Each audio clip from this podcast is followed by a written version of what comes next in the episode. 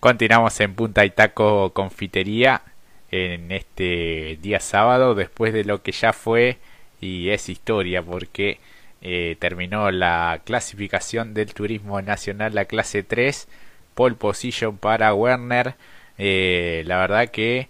subirse a un auto nuevo en un equipo diferente nunca es eh, fácil, pero eh, ya en los ensayos había sido el líder, por lo menos en el segundo, en el día de hoy había dominado esa tanda este, antes de clasificar, eh, marcando un poco el ritmo y siendo el más veloz allí, eh, había establecido 1.24 este, 8 el tiempo, 143 y medio casi el promedio de eh, velocidad en estos 3.337 metros del trazado número 8 de Oscar y Juan Galvez. Eh, ya se había visto allí el potencial y fue ratificado esto en clasificación donde le valió un solo intento y fue sin dudas que el mejor y a partir de allí todo el resto intentando bajar un poco ese tiempo o por lo menos aproximarse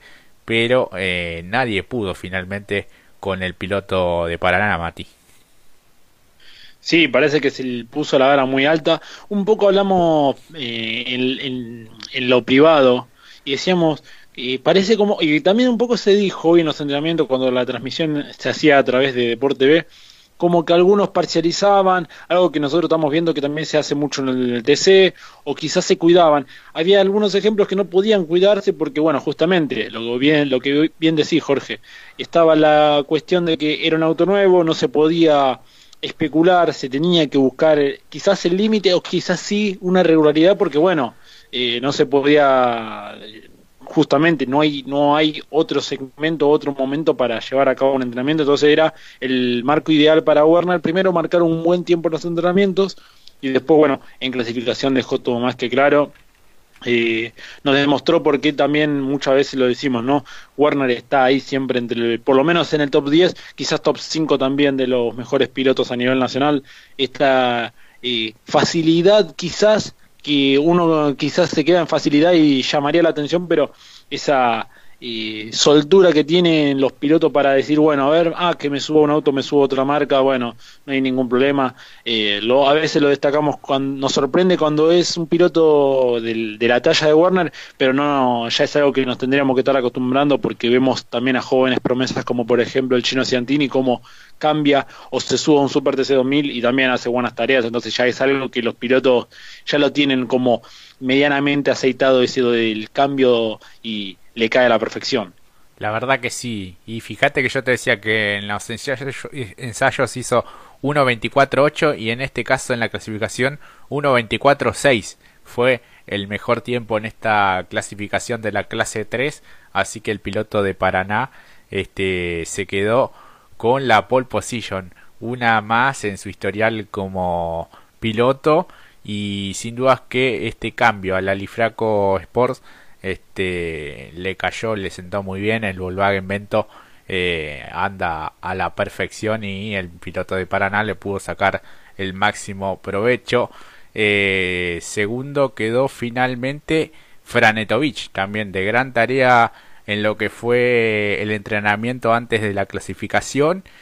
Este, y ahora nuevamente mostrando todo el potencial de ese Ford, eh, quien fuera campeón también de la clase 2, si lo recordáramos por tantas maniobras que, que nos ha regalado este eh, a lo largo de, de, toda su historia dentro del turismo nacional. Y tercero finalmente quedó Antonino García también, eh, que no había tenido un buen arranque. ¿Te acordás lo que fue aquel, aquel toque en Bahía Blanca donde prácticamente no pudo ni doblar una curva y quedó afuera? No se le venían dando los resultados. También con el Ford este 1.25.6 fue su tiempo para colocarse allí tercero y estar eh, expectante. Se hablaba también en la previa de que eh, no conocía demasiado este circuito, por lo menos el trazado número 8, y sin duda que se pudo adaptar eh, muy bien, Mati. Sí, eso también demuestra que por lo menos el medio mecánico responde, porque quizás uno no podrá desconocer el circuito, el trazado, pero conoce a la perfección las limitaciones o los puntos altos o los puntos más álgidos que pueda llegar a tener su propio medio mecánico y acá queda comprobado y corroborado, ¿no?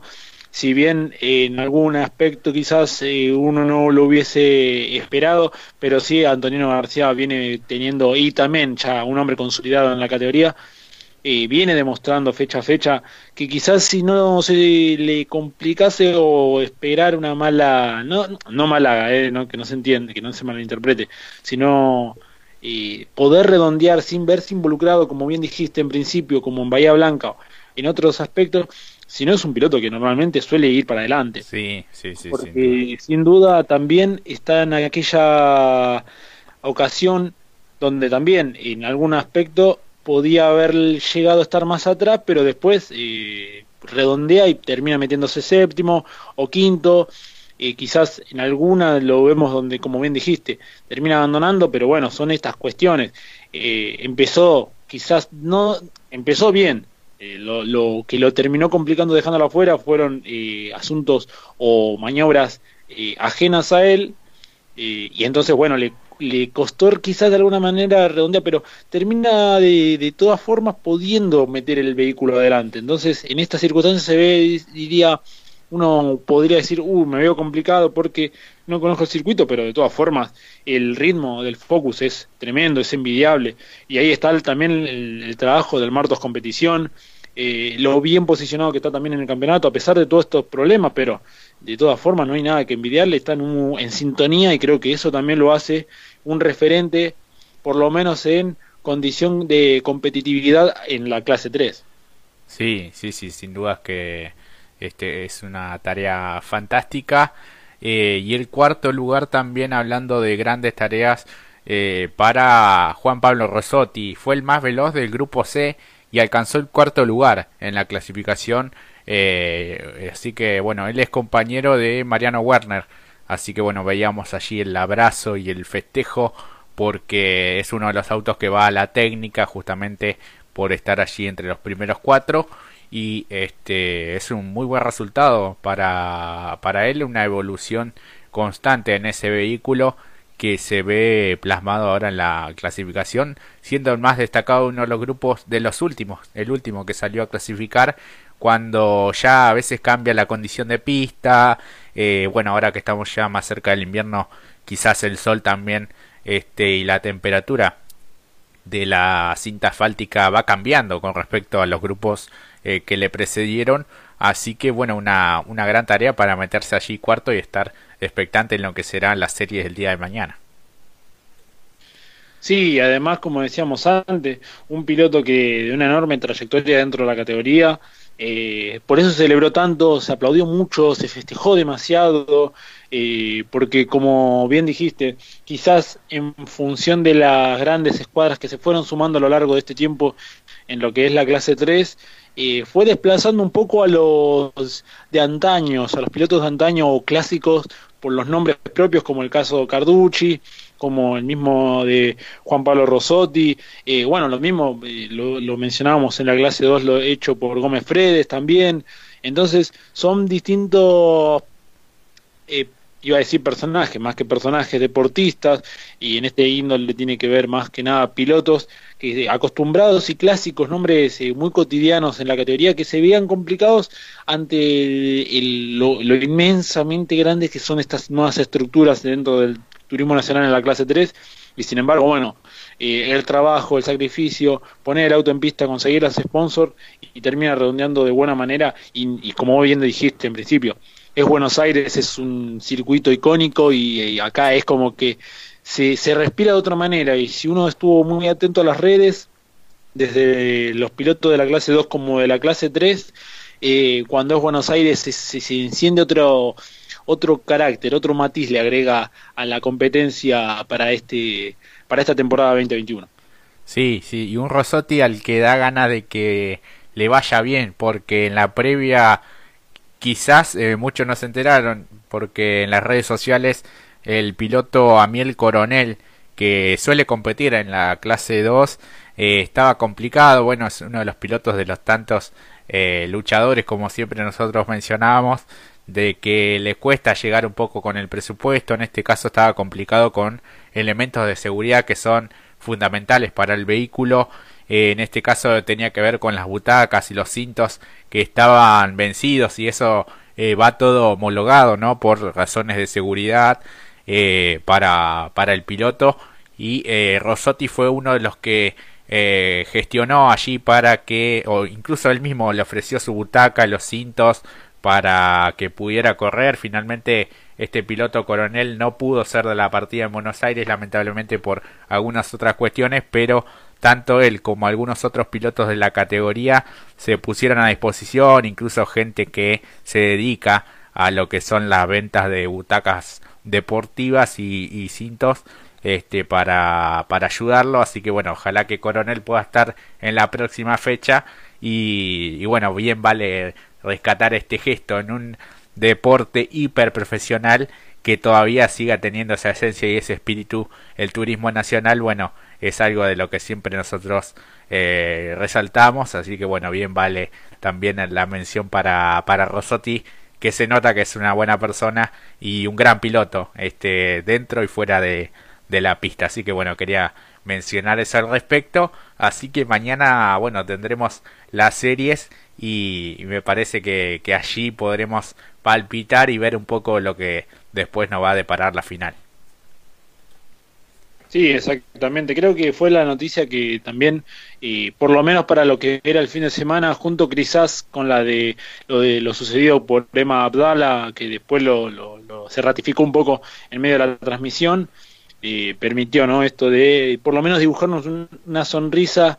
eh, en función de lo complicado que son las situaciones a nivel económica y más cuando estamos hablando específicamente de las herramientas de la oficina, por así decirlo, de los pilotos eh, la verdad que fue un, un gesto eh, más que más que increíble, porque realmente por el esfuerzo que es, y como bien dijiste, están homologados, en el caso bueno de lo de Abdala era justamente peor todavía, ¿no? Era que ah, sí, se le había sí. Claro, exactamente. Cosa que también algo similar le pasó a otro piloto, eh, ya que estamos tocando este tema, Sergio Aló, que luego por lo menos el casco ya le apareció y bueno, estas cuestiones que están llamando un poco la atención, que por lo menos que para lo que es el circuito van a tener que pensar, y eso que si bien estamos en cuarentena, pero es un, una lupita que hay que tener presente para más adelante para las distintas competencias, porque estamos hablando justamente de del no solamente de las herramientas de trabajo de los pilotos, sino también de la seguridad. Ojo, eso es un factor más que y no de la seguridad deportiva, sino de la seguridad propia misma del cuidado de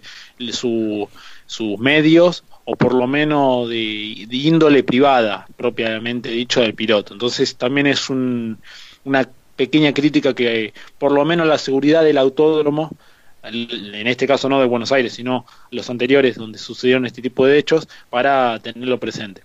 Sí, sí, sí, sí. Así que, bueno, quinto quedó Domenech finalmente con el Corolla, sexto Llanza también de gran tarea, lo vimos allí medio complicado a veces con los límites de la pista, pero pudo redondear una buena vuelta. Luego aparece Marcos Quijada, eh, mirá, Marcos, este allí entre los principales protagonistas porque después viene Posco, luego Julián Santero también que está recontra cargado ese Toyota Corolla por los buenos resultados que tuvo en este comienzo de temporada, bueno, y el lastre, después también modificaron el peso mínimo del Toyota Corolla, bueno, diferentes equiparaciones que se van haciendo en busca de tener un equilibrio entre todas las marcas y cierra los 10 mejores Fabián Gianantuoni, eh, que no viene de tener un buen fin de semana en la anterior competencia y veremos si en esta se puede reponer y sumar fuerte de cara a lo que es el campeonato. La actividad continuará, bueno, por la mañana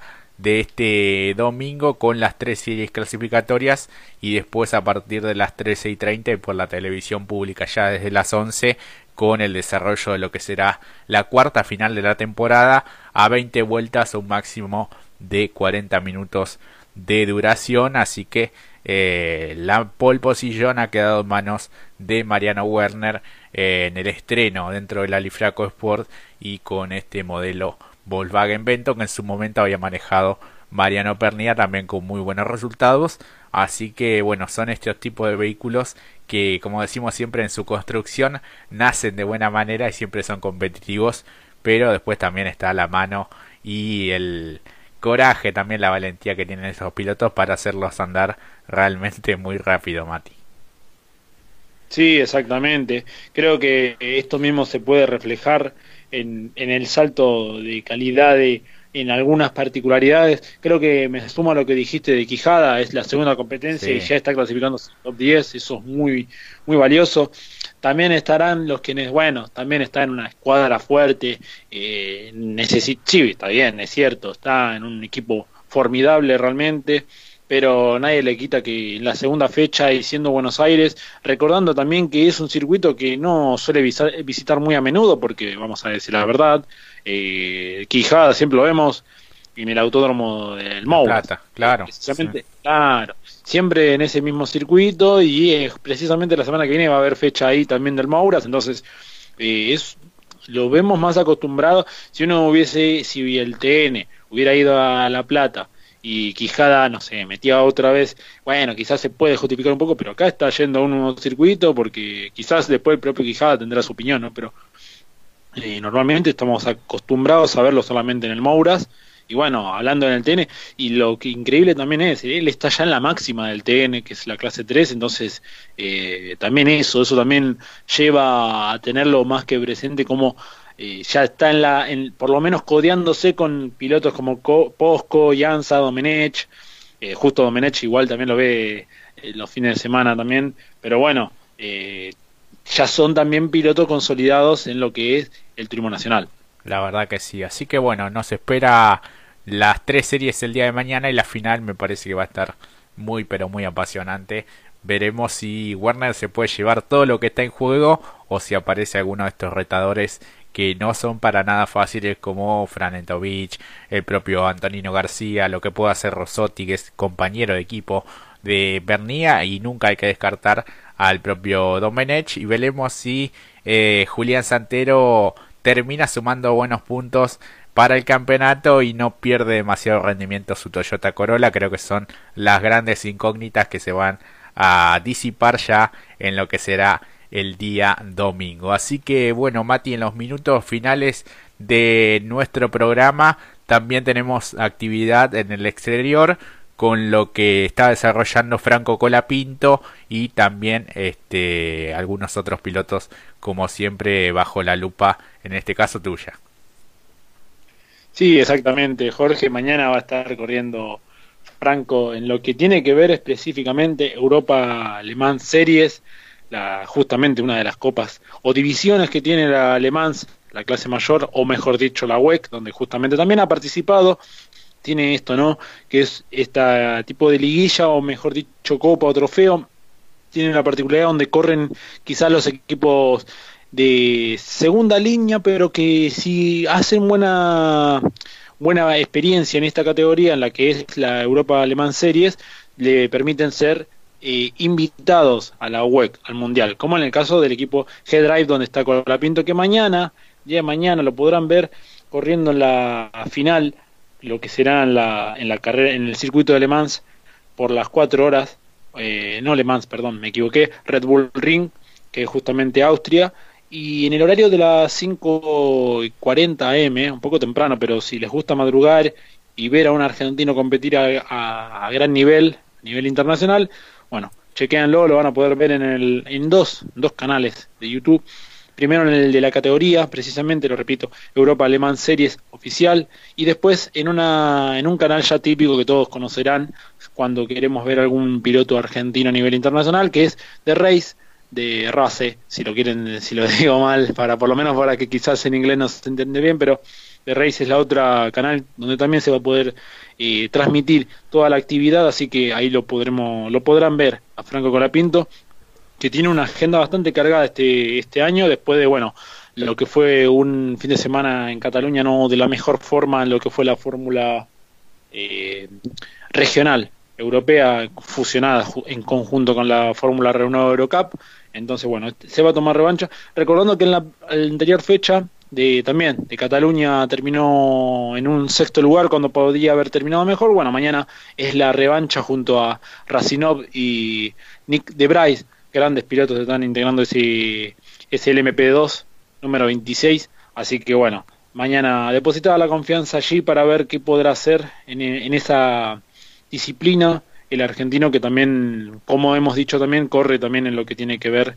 todo lo en categoría monoplaza. Así es, así que bueno, no sé si quedó algo más por repasar en el ámbito internacional, pero bueno, ya estamos sobre el final de, del día del, del, programa de hoy. Este, así que bueno, Mati, me parece que se viene un gran domingo de, del deporte motor en, en, general, tanto en el ámbito nacional, este, mañana este, vamos a estar plasmándolo también en nuestras redes sociales, todo lo que suceda también con el Top Race en Concepción del Uruguay, este, con bueno, sus habituales cambios de horarios en la transmisión y eh, también, ¿por qué no?, en la parte eh, deportiva. Así que bueno, eso sigue siendo una forma de, me parece que hay que manejarse de, de otra manera si se quiere ser protagonista. Así que bueno, son, son cosas a, a mejorar, me parece.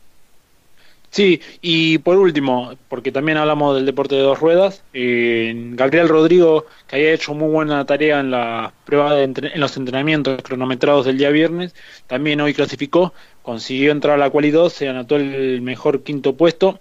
entonces en el día de mañana quedó, si bien quedó dos segundos de la punta, pero bueno, esto fue por el cambio de, del asfalto. De todas formas, un quinto lugar va a alargar en lo que es la segunda fila. Eh, muy positivo teniendo en cuenta que todavía está entre los 10 primeros clasificados en el campeonato. Así que para mañana a las 6 de la mañana a través de ESPN van a poder ver la competencia de Moto 3. Era lo que me quedaba pendiente por decir a través de lo que es el piloto hispano-argentino Gabriel Rodrigo. Así es. Así que bueno, ponemos punto final al Punta y Taco Confitería del día de hoy, deseándoles que terminen muy bien el sábado y bueno, mañana a disfrutar todo lo que sea eh, automovilismo y deporte motor en general este, en cada una de las transmisiones. La verdad que hay de todo para poder mirar y disfrutar mientras nos cuidamos obviamente en esta pandemia que la verdad la situación no viene para nada fácil así que eh, reiterar el pedido de cuidarse no queda otra. Así que bueno, Mati,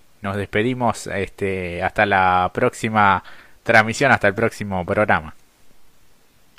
Nos despedimos hasta el próximo programa. Eh, cuídense, buen sábado eh, y mañana a disfrutar lo que es lo que nos deje y depare todo el deporte motor a nivel nacional e internacional. Gracias por acompañarnos. Ya pronto también vamos a estar subiendo el contenido a nuestras redes para las encuestas de quién, eh, quién va a picar mejor, así que estén conectados y bueno, desde ya muchísimas gracias por acompañarnos. Así es, un gran abrazo para todos, será hasta la próxima.